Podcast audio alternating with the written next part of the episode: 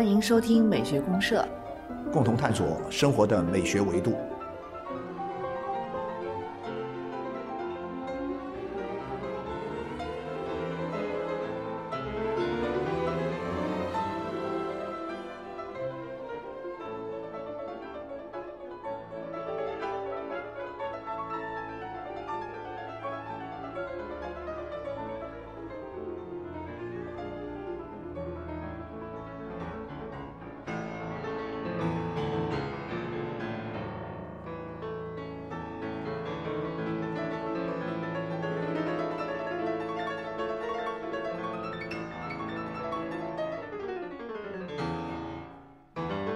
亲爱的听众朋友，大家好，我是小明老师。我是可可老师，欢迎大家。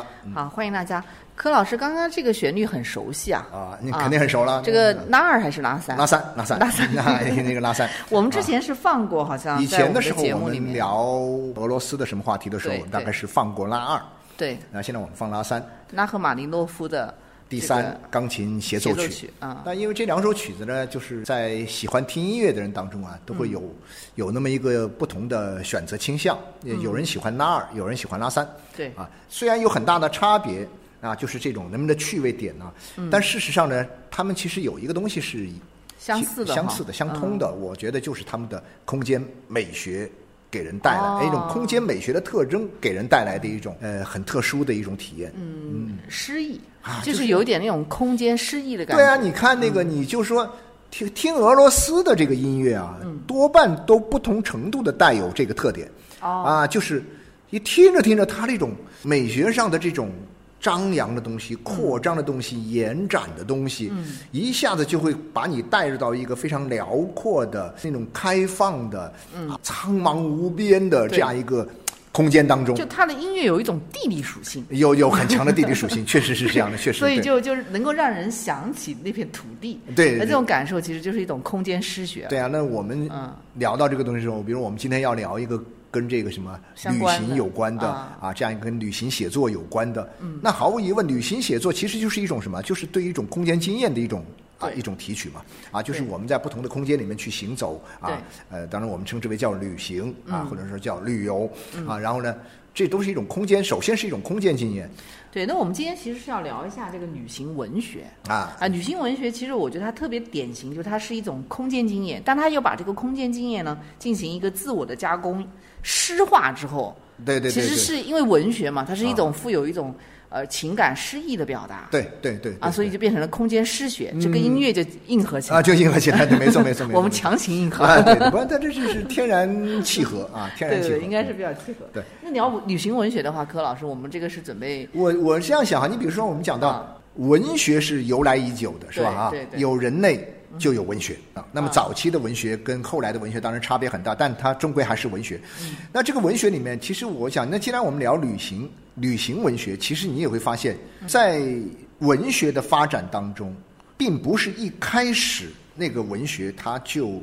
具有一种空间属性，其实啊并不是特别特别的强，但是呢，你会发现，人一旦开始行走，人一旦有了一个空间的一个迁徙，然后呢，他就会在文学当中就会以不同程度的投下这个印体记现体啊，现体现在文学当中。对这个里面，其实就是说，人首先是有了旅行这个事情。对对对对对对，因为你你只要是说人能够走出去啊，那么人类可能早期最早你从一块大陆里面走向另一块大陆的时候，你走向一片新世界的时候，啊对你首先有了这个旅行的概念之后，然后下面就是开始因为文学。因为对啊，因为文学是要表达，是一种表达嘛。你从一个地方移到另外一个地方，你不管是以什么样的方式出去，以什么样的目的出去移动，你就举个例子来说那咱们这个中国古代，那我要出去赶个赶个考，那我也得从这个 从乡下也得跑到京城里面去赶考啊。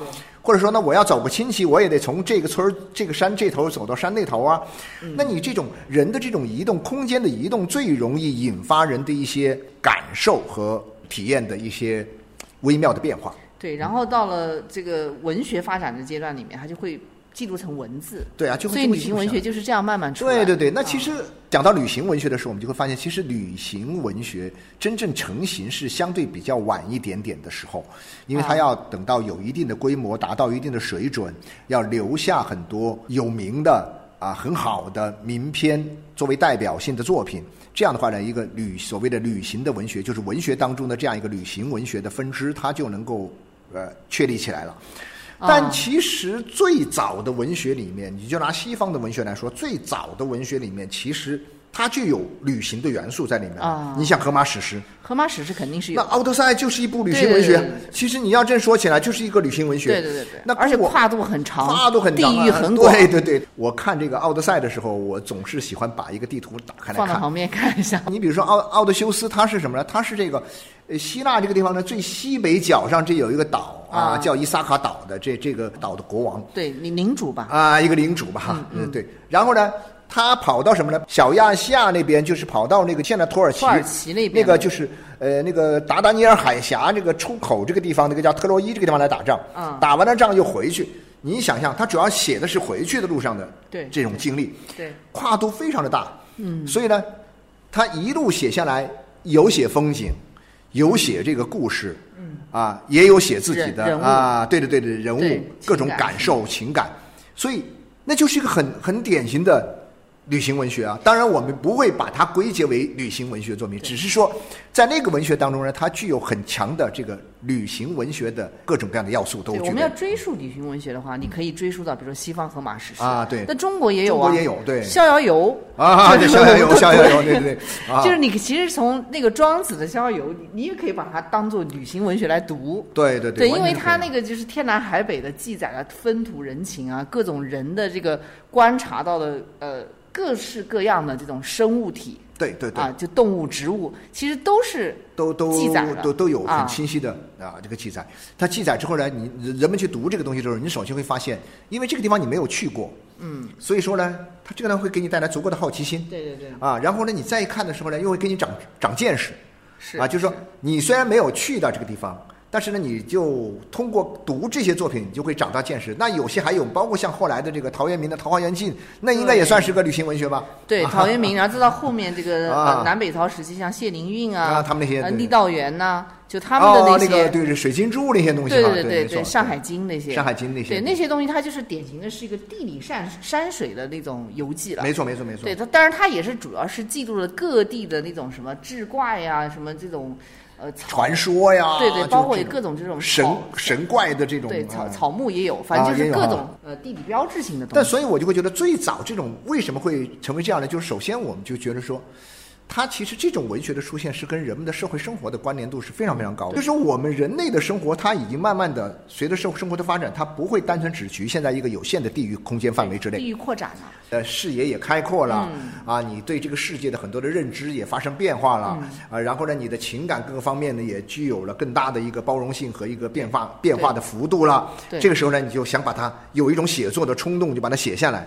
对，因为它这个里面其实带来的是认知的改变。对对，但是它的源头呢，其实是源于一种好奇心的驱使。对 对对，对，因为人们总要去对未知充满好奇嘛，总要去探求。你像到后来就是比较有意思，像到了那个什么郑和下西洋的那个年代，哦对，因为人一下开拓了海洋的视野，就特别是对于中国中国当时古代的这种情境来讲，嗯海洋视野开拓了以后，哎，你就出现了很多奇观似的这种，就是你以前完全看不到的东西嘛。对，像哎徐霞客写的那些，啊，对啊，他也是记录是各种奇观对那个，就是对对对你你听起来很惊奇的东西，就是突破了你的日常认知的。对，就是我记得以前那个八十年代看那个电视那个综艺节目，有一个综艺节目叫什么？正大综艺里面。哦，正大综艺 他正大综艺有个 广告广告语，我现在还记得，是吗？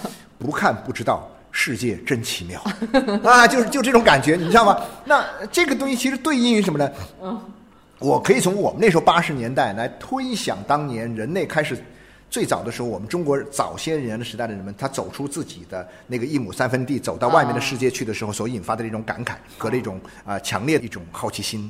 对对，讲到这一点呢，我就想起柯老师，像当年很多西方人来探求东方世界的时候，啊，对，这就是真的是不看不知道，一看就没想到东方这么奇妙。那你马可波罗游记是吧？对对，从马可波罗开始，对对对对，到后来就是其实还是有很多西方人，他都去试图就在自己的视野之外去探求这个神秘的这样的一块区域嘛。因为中国对于西方来说呢，说实在的，以前他其实是不了解的嘛。不了解。那其实你往前再推一点，你发现其实西域对于我们中国人说也是不了解的陌生的那所以说会有《大唐西域记》那种东西哈，对对啊，他是去取经啊啊，那个谁玄奘啊，对。然后呢一路记录下这个自己沿途所见所闻和所所所也是思所感。旅行文学。也其实也算是旅行文学。然后你到了这个徐霞客游记也一样，然后呢，这是我们中国人是这样，嗯。但是呢，你看外国人他其实也是一样的，全世界的人都是这样的。对，他有很多文化的啊，因为交流文化不一样，所以我我觉得说旅游很很吸引人。其实，在很大程度上是因为我们有很多的先行者，他们写下了很多很好的游记旅游文学啊，给我们带来一种你说的是一种吸引也好，但我觉得更多的是一种召唤召唤。啊，召唤我们踏上旅途那种感觉。对，啊你看西方人到后来就是几百年之内啊，对中国的那么大的一个兴趣，那么多人就是，你包括我知道像毛姆也写过一些、毛姆写过啊，对对对，因为毛姆他走遍全世界嘛，但他有几本写中国的哦对啊对啊特别有毛姆不得了啊！这个毛姆，我曾经我看那个黑斯廷斯那本《毛姆传》呢，啊，我我看着小把我都惊呆了。这个人，这人活了九十多岁，他一生基本上都是在满世界跑，啊一直到八十多岁的时候还到这个东南亚这边来旅行。啊就是，也就是说，对他来说，这个世界上没有死角了。哦，他走遍了，基本上真的是走遍嗯了，所以这个人就是很疯狂的一个一个强一个旅行爱好者。当然他他是个英国人，但他事实上在英国本土待的时间并不长，并不长。他后来很多时候是住在什么呢？住在这个法国的这个蓝色海岸那个里维埃拉那个地方。啊，应该是后期啊，后期后期后期，对，后期呢，但是呢，他一旦有时间就出去。就出门。啊，跟她的哥们儿、跟她的男朋友啊，一起满世界跑啊。然后呢，她在旅途中写作啊，就然后她到中国来，对就留下了很多的名篇嘛。对他其实有一篇写中国的一个旅行文学，就一个游记啊，啊就特别好写的，就是在啊中国的屏风啊，对上。对对对对对对对他还有一个电影呢，还有一个那个叫什么那个面纱那个面纱，对，是吧？那那个也拍中国的那个事儿。也是以这个为背景，啊，为背景的，是所以你包括他那些故事，呃，不管是《月亮与六便士》啊，还是那个叫什么后来的《刀锋》啊，这个东西，你发现旅行这个事情对人很重要。那然后呢，嗯旅行的文学，它在很大程度上啊，它嗯不仅仅给很多读这个。游记的人打开了一个呃看向新世界的一个视野哈，它其实又不完全是这样。那么我觉得更多的还是什么呢？就是说这些旅行文学，它事实上使得这些写作者啊，他们的自我啊，能够在这个写作的过程中得到很大的提升。对对，我其实这个感受也是很深刻啊对，你就比如说，你看一个旅行文学，它不是说跟你记载我到一个什么地方我怎么玩，这个地方怎么样。啊对对对对，其实不是这样的。对对对他很多时候呢，他其实是在写他自己内心里面的东西，对，就是就自我的感受、外面那个世界的，某种意义上其实是一种什么？他内心世界的一个投射投射。投射物。对，是一种投射。然后呢，他把它写下来之后呢，当他认认真真把这个游记写出来了，嗯，看上去是描绘景色呀，呃，讲述一些历史人文的传说故事啊，嗯呃，记述一下自己当时在这个地方的一些活动的情况啊，嗯，但是哎，你能发现写完之后呢，他实际上更多的是什么呢？他更多的是表达了一种说，他从自然的、山水的、这个地理的这样一个变化当中，空间中，空间的变化当中，他获得了更多的一种对这个世界的新的认知对啊。这个东西其实它投射出去的是自己内心的这样一个这个眼光哈，但是呢，他获得的是关于自我的一个新的提升。我我跟您的非常相似，对，非常。所以您看，中国讲我们刚才聊了一下，它自古以来历朝历代，你就会发现每一个朝代里面它出来的游记的，就是我们说的这种旅行文学，它都会啊不一样。对就是因为那个时候他的世界观是不同的。你比如说像到后来梁启超写的那一本，呃，梁启超，对他，对对对对，他当时因为比较晚了嘛，那应该是已经到了二十世纪初期了。对对，那个时候的梁启超还还相对还比较年轻吧，三二三十来岁。对对，然后他就在北北美到处去游历的时候，那写了一本就是关于叫做《新大陆游记你比如说啊，我觉得梁启超有几个很厉害的地》。方哈。对对，嗯呃，你比如说关于我们中中华文明，他会说到什么呢？是四大文明古国。啊啊啊，这四大文明古国这个说法，就是他他这个梁启超提出来的，对是梁启超提出来的对。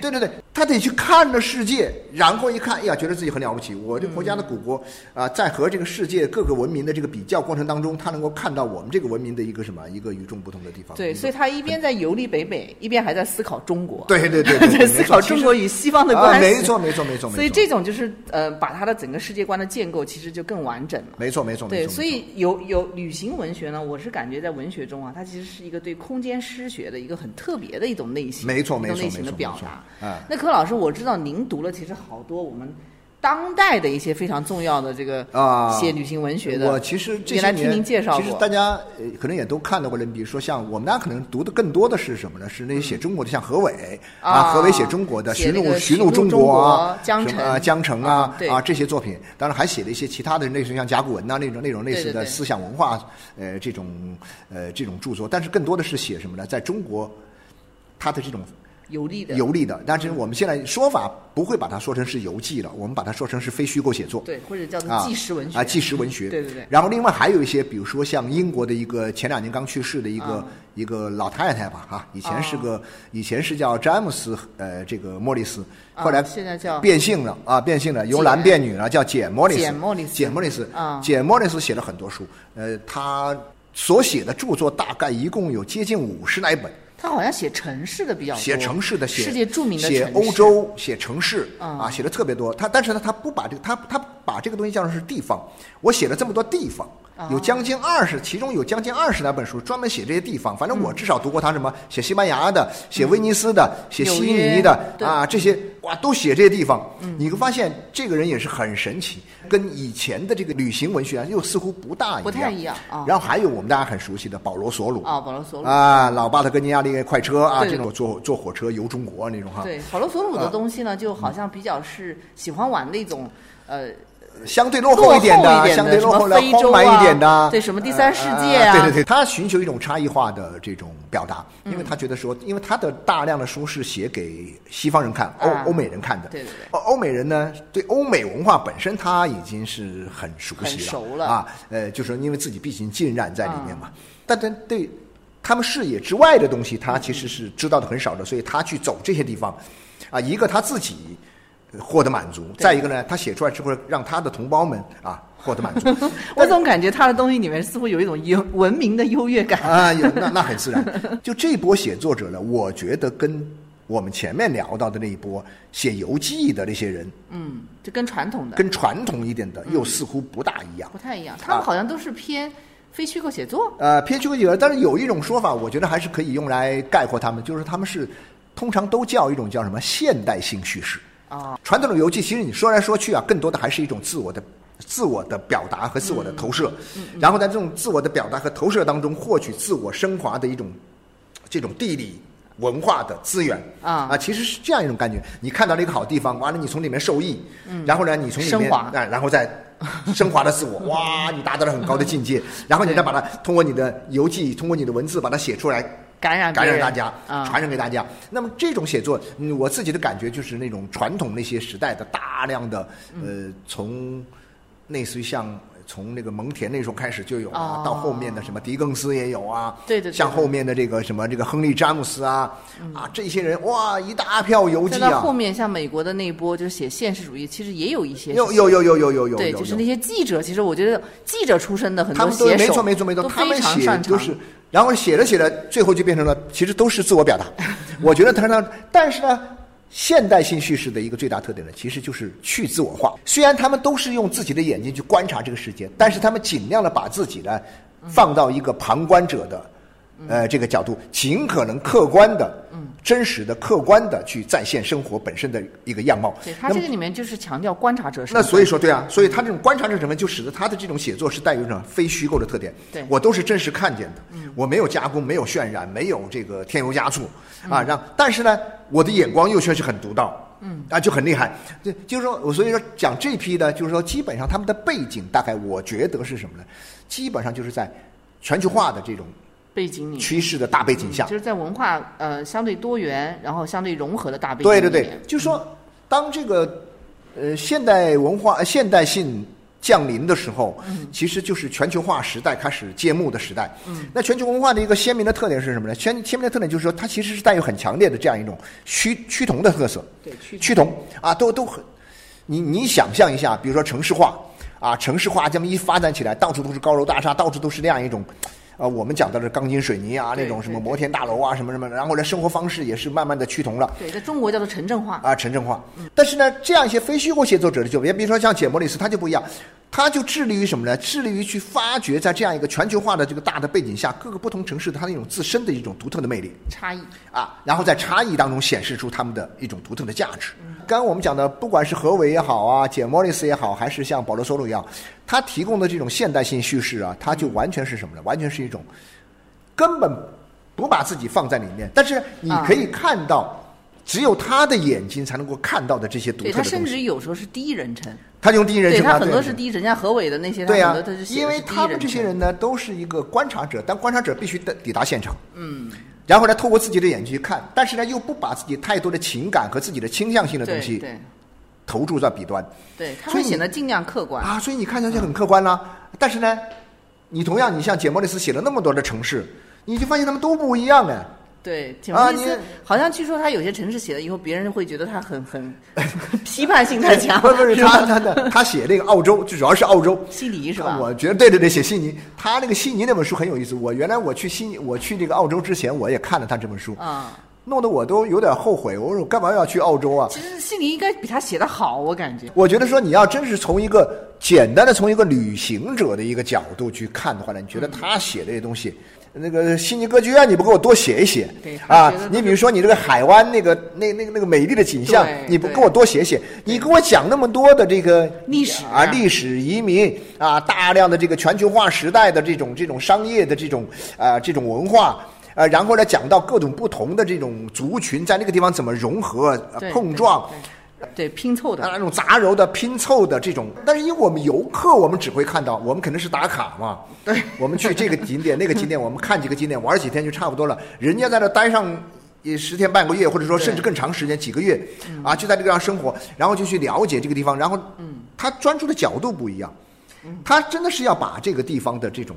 多样性的、差异性的东西写出来。那同样，你看他写这个叫什么？他写这个威尼呃威尼斯这个地方也跟别人不一样啊。哦他好像写的是一个什么一个古代的城市是吧？对对对，他那种感觉是什么呢？就是说，威尼斯在他看来就是一个停停滞在历史中的城市。哦就是说我们讲到，就我们今天这个全球化时代，这个城市城市生活迅猛的发展，对日新月异的变化不。可逆的。但是呢，你能看到，居然有这么一个城市，欧洲的很多城市都给他有这种感觉。但是呢，威尼斯是体量最大的、影响最大的、最受关注的。嗯，那么这样一个城市，它居然不发展，就停留在，就是一种停留在那个地方，所以他讲，一方面会感到很悲哀，嗯，但另一方面又觉得他，哎呀，很庆幸很庆幸。所以呢，这两个东西合在一起，他就说有一种哀婉的。哀婉的一种美感。其实我去威尼斯之前，我就看过他啊读过他这本书。嗯我去威尼斯，说实在的，你还真的有一种这种感觉。包括像我在看另外的那个，就是法国也有一个一个一个院士级的这个一个作家啊，叫保罗莫拉啊，保罗莫拉他也写过威尼斯，也写了一本书。啊，他那写的威尼斯写的特别的美，他更多的是从审美的角度去写，但他那个美的也很有意思。他说，到了夜晚的时候，你就回到了十九世纪的啊，到了夜晚，所有的灯都熄掉了，游客也散尽的时候，你坐在这个、那那个啊码头上的时候，这个时候你就仿佛是坐在了十九世纪的威尼斯。他说没有一点点变化，你看到的威尼斯跟那个时候是一样，你听到的那种海浪的这个声音和看到的那个城市的这个夜景下的这个依稀的轮廓，跟那个时候是一模一样的。哎，他写的好迷人啊！哦我想起了我在威尼斯的是那种感觉嘛，对对对。但是你得要事先要，你要去注意这个东西。你像那个那个简·莫里斯，他也是写这种的，哇，跟你讲这些东西，讲着讲着讲历史，会被他带入到那个年代去。然后你一发现真的是威尼斯，天哪！求求你不要变啊！就是有这种感觉。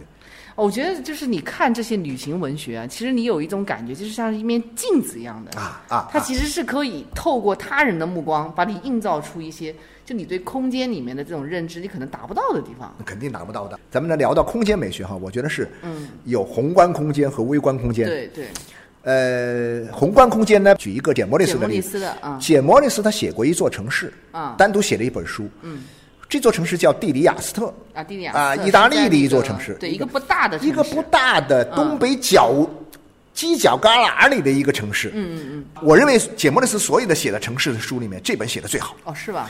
因为因为他这本书跟他的人生的很多的这种经验呢有密切关系。哦因为什么呢？因为他说他作为英国人，嗯嗯，他第一次踏上欧洲大陆，嗯，上岸的地方是哪里呢？蒂里亚斯特。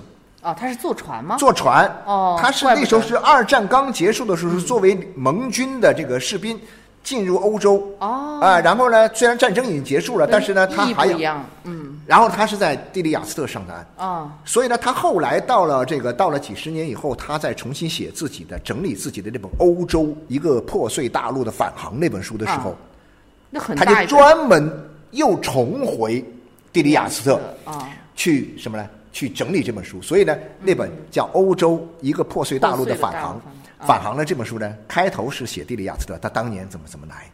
然后呢，到了结尾的时候呢，一说我此刻我就正在这里整理我的书，跨度半个世纪。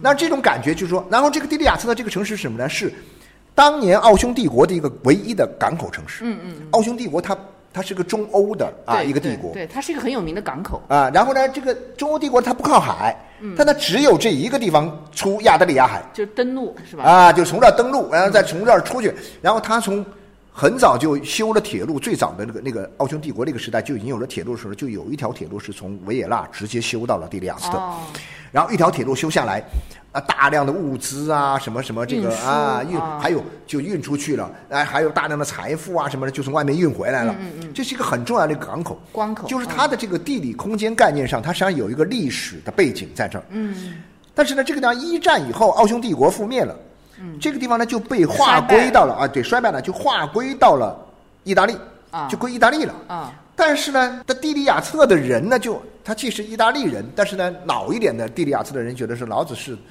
是奥匈帝国人。他有一个融入感的问题。对对对，这两两层东西就叠加在一起，啊，所以你就会讲到，就是说，他说你到了这个码头上的这种感觉会特别强烈啊，所以呢，又从大的宏观空间到了具体的小空间。嗯，你在这个小空间里面，你会感觉到什么呢？感觉到一种就是在海陆之间所折射出来的一种历史变迁的一种投影再加上这段历史，一战这个历史，啊。它前后的这个城市的变化。对，成果变化。然后呢，这个地方呢，真正靠近的是什么呢？真正靠近的是，呃，斯洛文尼亚，啊，斯洛文尼亚。靠近的是克罗地亚。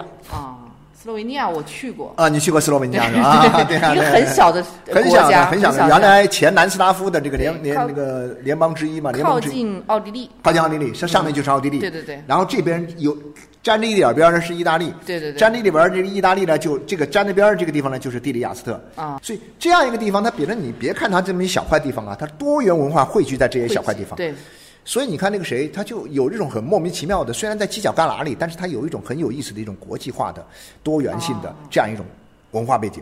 所以我我我自己个人感觉，哎，我好想往这个地方，我真的好想去啊。对！但是我没去过这个地方，我没去过那个，就我去过那个斯洛斯洛文尼亚。啊，对，斯洛文尼亚。对斯洛文尼亚里面，我就知道有一个特点，它当地人会很多种语言，哦，这也是一个国际化的啊表现。对对对对对，因为它那里就是特别像我们去一些商店呐、或者是你住的宾馆呐、啊。它那里的人来来往往是好几个好几种语言。对他必须要会好几个国对对对，你像什么呃，意大利语啊、德语啊、斯洛文尼亚语对啊，奥地利的奥地利的，对啊，对，因为它它各种语言，往来的国家很多，对，然后有英语啊，不用说，对吧？对对对，所以它就确实比较国际化。所以这种东西，就是说这种旅行写作呢，它要尽可能客观的、真实、客观，但是又深入的呈现出我们这个时代所出现的这种多元文化的这种景但它观又不得不带有还是很强的一种个人的啊，个人色彩经历啊、情感我看到的东。西。但是呢，我不会因为这个地方而限制了我对我而排斥对其他地方的